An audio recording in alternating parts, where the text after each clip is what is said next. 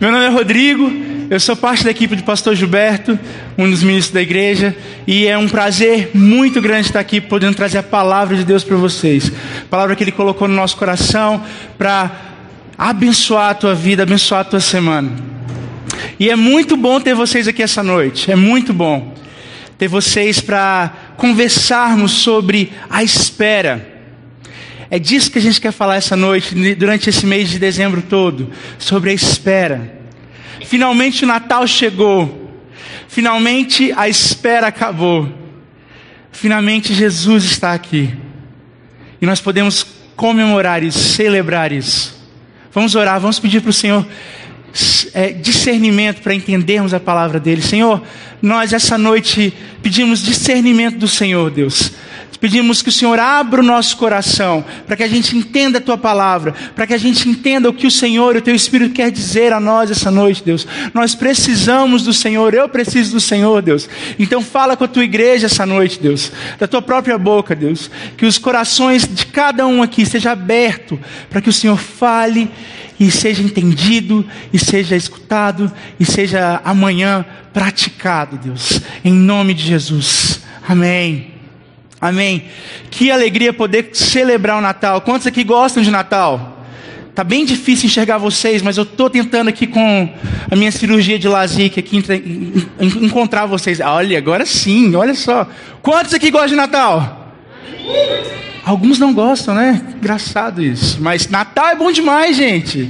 Natal é bom demais porque a gente come muito, sim. Mas Natal é bom demais pelo sentido do Natal. O sentido do Natal faz toda a diferença. E a gente espera várias coisas no Natal. Por isso que a gente trouxe esse, esse tema, a espera. A gente espera muita coisa no Natal, a gente espera a família chegar para o Natal. A gente espera o peru ficar pronto para o Natal. A gente espera a comida ficar pronta, aquela rabanada ficar pronta. Na casa da minha mãe eu como rabanada de 10 da manhã até as meia-noite, né? Que é, que é bom, rabanada é bom o dia inteiro, né? Ontem no Área Mais, eu, tô, eu sou líder do Área Mais por esse período e ontem no Aramã a gente teve uma festa de Natal e eu comi pela primeira vez rabanada de chocotone. Sem comentários. Vou simplesmente passar para o próximo ponto. Vamos lá. E a gente espera muita coisa no Natal. É, uma, é um momento de expectativa mesmo. E para alguns é um momento muito triste também, de lembranças ruins, de, de perdas. Mas nosso coração tem que focar naquele motivo, que é o motivo real do Natal, que é Jesus, aquele que pode trazer paz além das nossas expectativas. Às vezes a gente tem expectativas ruins, Jesus traz paz além daquilo. Jesus traz uma satisfação além das nossas expectativas. E lá em Isaías, o texto profético da vinda do Messias diz assim: Porque um menino vos nasceu, nos nasceu, um filho nos foi dado, e o governo está sobre os seus ombros, e ele será chamado Maravilhoso Conselheiro, Deus Poderoso, Pai Eterno, Príncipe da Paz. Eu amo ler profecias de Jesus, porque eu sei que elas foram completamente cumpridas no meu Senhor mostra o quanto nosso Deus é verdadeiro e é verdade. Tudo que ele fala é verdade, se cumpriu. O nosso Salvador veio. E a primeira mensagem que a gente quer entregar para a igreja essa, esse, nesse domingo é sobre a sabedoria imensurável, sobre o maravilhoso conselheiro. E como ele é maravilhoso. Como ele é maravilhoso. Bom, todos nós temos decisões, temos escolhas a fazer nas nossas semanas, no nosso dia a dia, não é verdade? Como a gente precisa de um conselheiro. Se eu pudesse ter alguém do meu lado o tempo inteiro e falar assim: posso fazer isso? E a pessoa falar sim, sim ou não, seria maravilhoso. Eu tenho, nós temos. Nós temos o nosso precioso, maravilhoso conselheiro do nosso lado o tempo inteiro. Ele mesmo disse que nunca nos abandonaria. Ele está presente. Nós precisamos de conselhos. Nós precisamos de sabedoria que Jesus traz para resolver conflitos, para as nossas escolhas, para viver. A gente precisa de conselho, de, de sabedoria. E por causa dele, por causa de Jesus, nós temos esse acesso. Nós temos esse acesso ao Senhor, a sabedoria, a imensurável sabedoria. Lá em Tiago, diz algo muito importante para nós cristãos, para todos nós. Diz assim: se algum de vocês tem falta de sabedoria, peça a Deus, que a todos dá livremente, de boa vontade, e lhe será concedida. Sabe aquelas coisas que você pensa assim: posso pedir para Deus? Será que Ele vai me dar isso? A palavra dele diz que sabedoria é um presente que ele sempre dá. Peça a Deus sem medida, que ele concede. Não é maravilhoso isso, queridos? Nós temos acesso à verdadeira sabedoria. No passado, as pessoas buscavam a sabedoria em profetas, em sacerdotes. Mas o mais maravilhoso é ver que com a chegada do nosso Salvador Jesus, isso tudo não foi desprezado, mas não foi dado a maior importância como é dada ao sumo sacerdote que é Jesus. Porque quando Jesus veio ao mundo, Jesus é o Deus Emanuel, é o Deus conosco, o Deus presente. Jesus é aquele que ao morrer na cruz, ele, o véu do, do, do templo foi rasgado, o véu do Santo dos Santos foi rasgado. Ou seja, o nosso acesso ao Santo dos Santos, a presença do Senhor, foi completamente aberto. E nós podemos entrar, nós podemos ter acesso face a face com o nosso Deus, através de Jesus. Através de Jesus, nós temos um Espírito Santo, que é o selo da nossa salvação, é a promessa. Jesus disse: Eu vou, mas eu deixo com vocês o Espírito Santo, o meu Espírito Santo, que é um, uma pessoa da Trindade, que estará conosco todos os dias trazendo conselho, trazendo conforto, trazendo discernimento é muito louco pensar que Deus pensou em tudo. Ele pensou em tudo. Ele não ia nos simplesmente subir aos céus e nos deixar aqui, depois de tudo que aconteceu com Jesus. Não, ele, ele deixou um maravilhoso conselheiro para nos ajudar, para nos ajudar a fazer nossas escolhas, para nos ajudar a ter esse contato direto com Ele, porque Ele quer, Ele tem um prazer enorme em ter esse relacionamento com a gente. Senão Ele não mandava Jesus. Não é verdade? Jesus é o nosso mediador, é o nosso acesso, é a nossa porta de entrada para a presença de Deus. E a primeira coisa que eu quero falar com vocês é exatamente isso: acesse a verdadeira sabedoria. Acesse a verdadeira sabedoria. Lá em Isaías 9,6 diz, diz: Porque um menino nos nasceu, filho, e um filho nos foi dado, o governo está sobre, seu, sobre os seus ombros. E ele será chamado maravilhoso conselheiro. Ao receber Jesus, você recebe tudo o que ele é e representa. Tudo. É um presente completo. Não é um presente pela metade, é completo, tudo. Por isso que Paulo fala tanto para a gente morrer para nós mesmos. Porque quem vive agora é Jesus, é outra pessoa. Também tem outro texto que fala que nós somos como barro, como vasos de barro. E que em vasos de barro, vasos de barro não tem valor algum. É barro, é terra. Mas o nosso valor está em Jesus, porque é o que está dentro de nós, é o que está enchendo o vaso.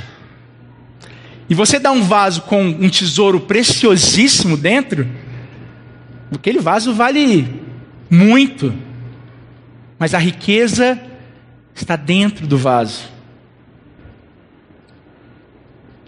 É claro que Deus daria o seu filho para nós.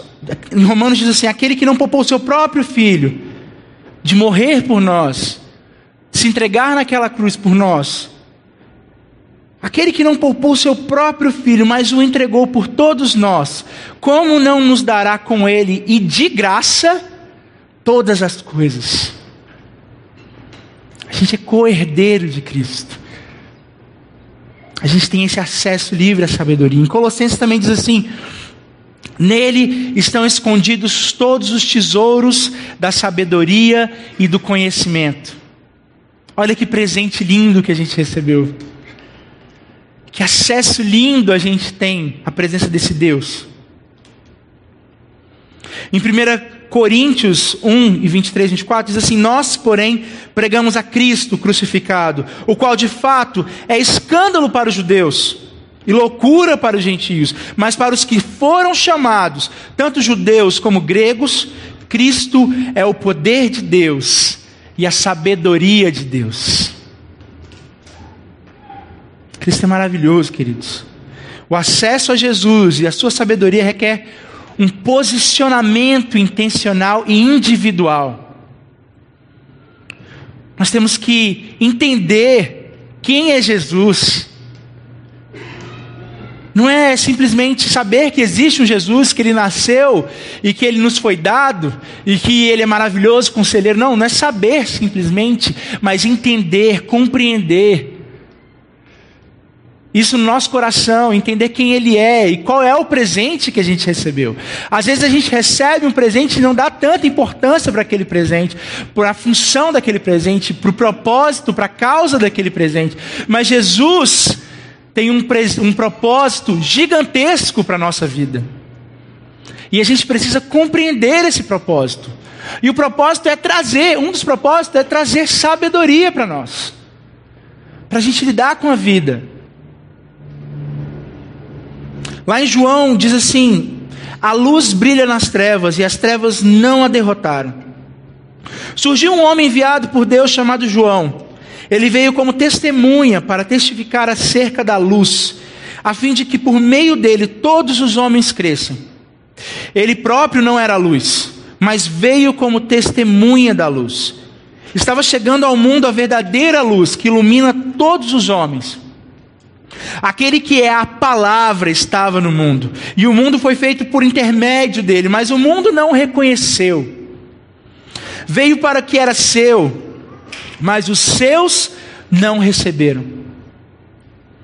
Contudo, aos que o receberam, aos que creram em seu nome, deu-lhes o direito de se tornarem filhos de Deus.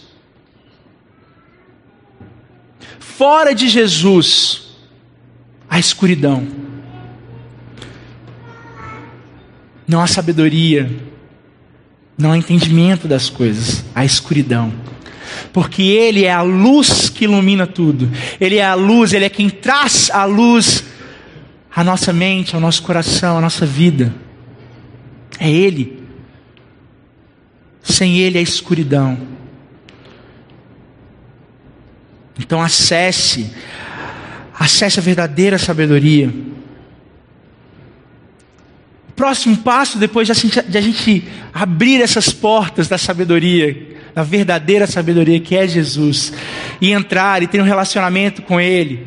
O segundo passo é comprometa-se com a fonte da sabedoria, que é Jesus. Comprometa-se. E aí eu quero falar com você sobre postura pública. Às vezes o que você posta na internet, às vezes do jeito que você se comporta, às vezes do jeito que você fala. Quando a gente entende quem é Jesus na nossa vida, quando a gente recebe Jesus, a nossa postura pública é diferente. Tem que ser diferente. É passo a passo com Jesus, com certeza. Não é simplesmente automático assim, mas no passo a passo com Jesus, a nossa postura tem que ser diferente.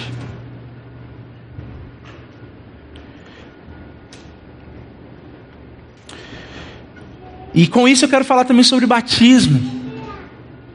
O batismo é um dos maiores exemplos na igreja de compromisso público, porque o batismo em si ele não tem um poder mágico de transformar a nossa vida simplesmente porque a gente passou por aquelas águas. Mas ele é sim uma postura pública que a gente toma diante da sociedade para dizer: agora eu sou de Jesus. Agora Jesus é o meu Senhor. Agora quem manda aqui é Jesus. Por isso que a gente faz essa festa com batismo. Por isso que a gente coloca piscinas aqui e traz pessoas, traz a família, porque a gente quer que todo mundo veja quem nós, de quem nós somos agora. Nós somos de Jesus. E é isso que a gente tem que declarar. Lá em João 4, tem a história da mulher samaritana no poço. Essa mulher saiu provavelmente na hora mais quente do dia, porque ela sabia que não iria encontrar ninguém no caminho, que é a hora mais quente. Então eu vou, faço o que eu tenho que fazer, pego a minha água e volto. Só que ela não esperava que ela ia encontrar com Jesus, o Salvador. Lá de, em João 4 diz assim: conta a história de uma mulher samaritana que após encontrar Jesus e identificá-lo como Messias, vai e chama seus amigos e apresenta Jesus. Então, João 4, 28 diz assim: Então, deixando seu cântaro, a mulher voltou à cidade e disse ao povo: Venham ver um homem que me disse tudo o que tenho feito. Será que ele não é o Cristo? Será que ele não é o Messias, aquele que veio nos salvar? Então saíram da cidade e foram para onde ele estava. É impressionante que depois que ela tem esse encontro com Jesus, a postura pública dela, ela uma mulher que tinha se casado, tinha se ajuntado cinco vezes. E Jesus chega para ela sem condenação e conversa com ela sobre a vida dela, sem conhecer, sem nunca ter encontrado com ela pessoalmente. E ela fica tão embasbacada com aquilo que ela vai e conta para várias pessoas o que ele tem, tinha feito. Ela abre o coração, ela fala assim: Olha, ele falou sobre a minha vida. Será que ele não é o Cristo? Ela começa a pregar, ela começa a abrir o coração e falar: É Ele, é Ele. Eu tive um encontro com Jesus. O batismo é isso, queridos. É ter um encontro com Jesus e gritar ao mundo inteiro: agora eu tenho um relacionamento com Ele. A fé em Jesus nos leva a um compromisso profundo com Ele e com seu reino. Lá em Gálatas 3 diz assim: Todos vocês são filhos de Deus, mediante a fé em Cristo Jesus, pois os que em Cristo foram batizados, de Cristo se revestiram. É sim algo interno que acontece com a gente, o batismo. É sim, lógico que é. E é externo também, a gente se reveste de Cristo. A gente tem um novo posicionamento. Não adianta a gente se revestir de uma pessoa nova e não agir como aquela pessoa, agir como o antigo Rodrigo. Se eu me revisto de Jesus através do batismo, eu ajo como Jesus agora. Não é mais o Rodrigo que fala, é Jesus. Por isso que eu tenho tanto que me preocupar com o que eu falo, como eu ajo, como eu penso. É difícil, queridos, mas é possível. É possível. Lá em Atos 2, 38 diz assim: Pedro respondeu: Arrependam-se e cada um de vocês seja batizado em nome de Jesus Cristo para perdão dos seus pecados e receberão o dom do Espírito Santo o dom do conselheiro maravilhoso. Palavra de Deus é linda, queridos, porque ela une todos esses versos e nos faz entender qual é o plano perfeito do nosso Deus ao enviar o maravilhoso conselheiro. Então acesse, acesse a sabedoria, a verdadeira sabedoria comprometa-se com a fonte da sabedoria, que é Jesus. E o terceiro ponto aqui é desenvolva raízes na verdadeira sabedoria. Desenvolva raízes na verdadeira sabedoria. Diz lá em Colossenses 2, 2 7, 6 e 7. Diz assim: Portanto, assim como vocês receberam a Cristo Jesus, o Senhor, continuem a viver nele, enraizados e edificados nele, firmados na fé, como foram ensinados, transbordando de gratidão.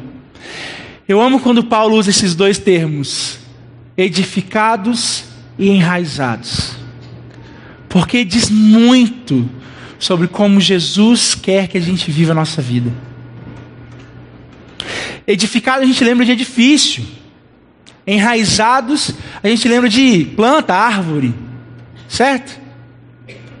Jesus quer que a nossa vida tenha uma base sólida, uma estrutura sólida, para a gente edificar uma casa que os ventos não derrubarão, que as tempestades não causarão dano algum.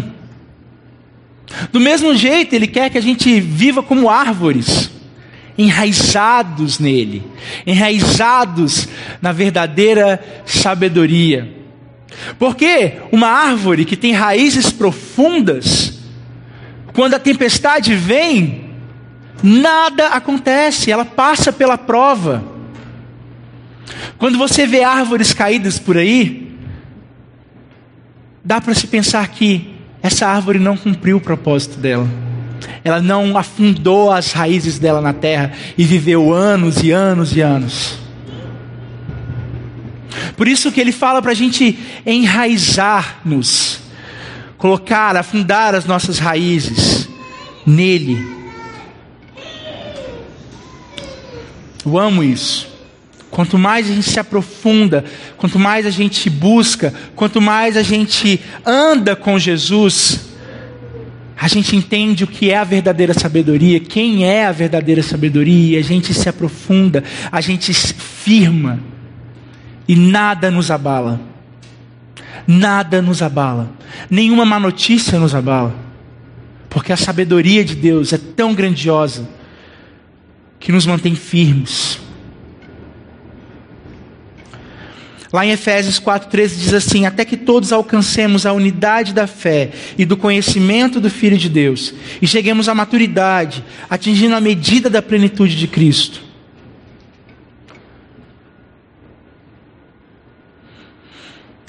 Ele fala de maturidade, uma árvore madura, é uma árvore que realmente se aprofunda, cria raízes profundas. Em Mateus 7 diz assim: Portanto, quem ouve estas minhas palavras e as pratica é como um homem prudente que construiu a sua casa sobre a rocha. Caiu a chuva, transbordaram os rios, sopraram os ventos e deram contra aquela casa, e ela não caiu, porque tinha seus alicerces, a sua edificação, a sua base da edificação, na rocha. Mas quem ouve essas minhas palavras e não as pratica, é como um insensato que construiu a sua casa sobre a areia. O que acontece quando a gente constrói alguma coisa sobre a areia, queridos? Cai a chuva, transbordaram os rios, sopraram os ventos, se deram contra aquela casa, e ela caiu. E foi grande a sua queda.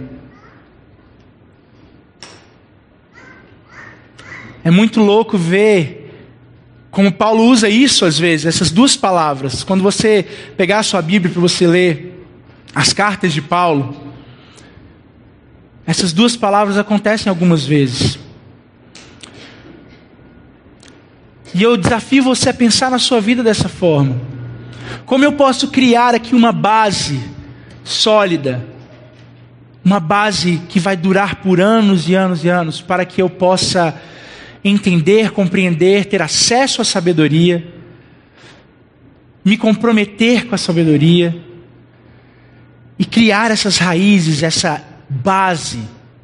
Como eu posso viver anos e anos assim? Lembre disso, lembre da edificação, lembre da árvore, das raízes. E baseie sua vida nisso, baseie sua vida em buscar, se aprofundar em Jesus, em buscar essa verdadeira sabedoria, porque é acessível. Está aí, gente. Está disponível, como eu li no começo. Peça a Deus que Ele dá com generosidade, porque o nosso Deus é bondoso, nosso Deus é gracioso. Feche seus olhos, queridos. Quero olhar, orar por vocês. A verdadeira sabedoria está à nossa disposição. Nós não podemos simplesmente ignorar esse fato de que Jesus veio, Jesus chegou. E eu creio que Deus trouxe você aqui essa noite por um motivo. Você que está há anos na igreja, você que está nos visitando pela primeira vez, você que conhecia Cristo, conheceu a Cristo um dia e simplesmente por motivos da vida, por situações da vida, não conseguiu continuar um relacionamento de perto com Ele. Ele trouxe você aqui essa noite por um motivo. E o motivo é dizer que as portas da sabedoria imensurável, desse amor imensurável, estão abertas, estão disponíveis. Você precisa simplesmente estender a sua mão e abrir a porta. Entrar. Eu quero orar por você que hoje quer entregar a sua vida a Jesus. Todos de olhos fechados, para que a gente tenha esse momento tão individual, tão único na vida de cada um aqui. Se você hoje quer entregar a sua vida a Jesus, a sabedoria imensurável, e ter um conselheiro que é tão maravilhoso ao seu lado, o tempo inteiro, dentro de você, no seu coração, te mostrando direção, te mostrando qual a escolha tomar. Se você quer isso essa noite, levanta sua, sua mão. Eu quero orar por você. Amém. Você também que, nos, que está nos assistindo na internet, você pode fazer o mesmo. Levante sua mão. Eu não te vejo, mas o Senhor te vê. O Senhor vê o teu coração. Você também que saiu e se afastou de Jesus. Quero te convidar essa essa noite a levantar sua mão e voltar para Jesus. Esse é o seu momento. Se você hoje, hoje quer voltar para Jesus, levante uma das suas mãos. Eu quero orar por você também. Amém. Amém. Glória a Deus. Senhor, eu te entrego essas vidas nas tuas mãos. Eu declaro a tua bondade, o teu amor na vida delas, Deus. E eu te peço em nome de Jesus que o Senhor, que é um maravilhoso conselheiro, as conduza nesse momento em diante, Deus. Traz discernimento, traz direção, traz esperança, Deus. Vamos todos orar como uma família. Senhor Jesus, hoje eu te entrego a minha vida. O Senhor é o meu Salvador. E eu te amo. Entrego meu coração. Peço perdão dos meus pecados. E quero te servir para sempre. Em teu nome. Amém. Amém. Glória a Deus.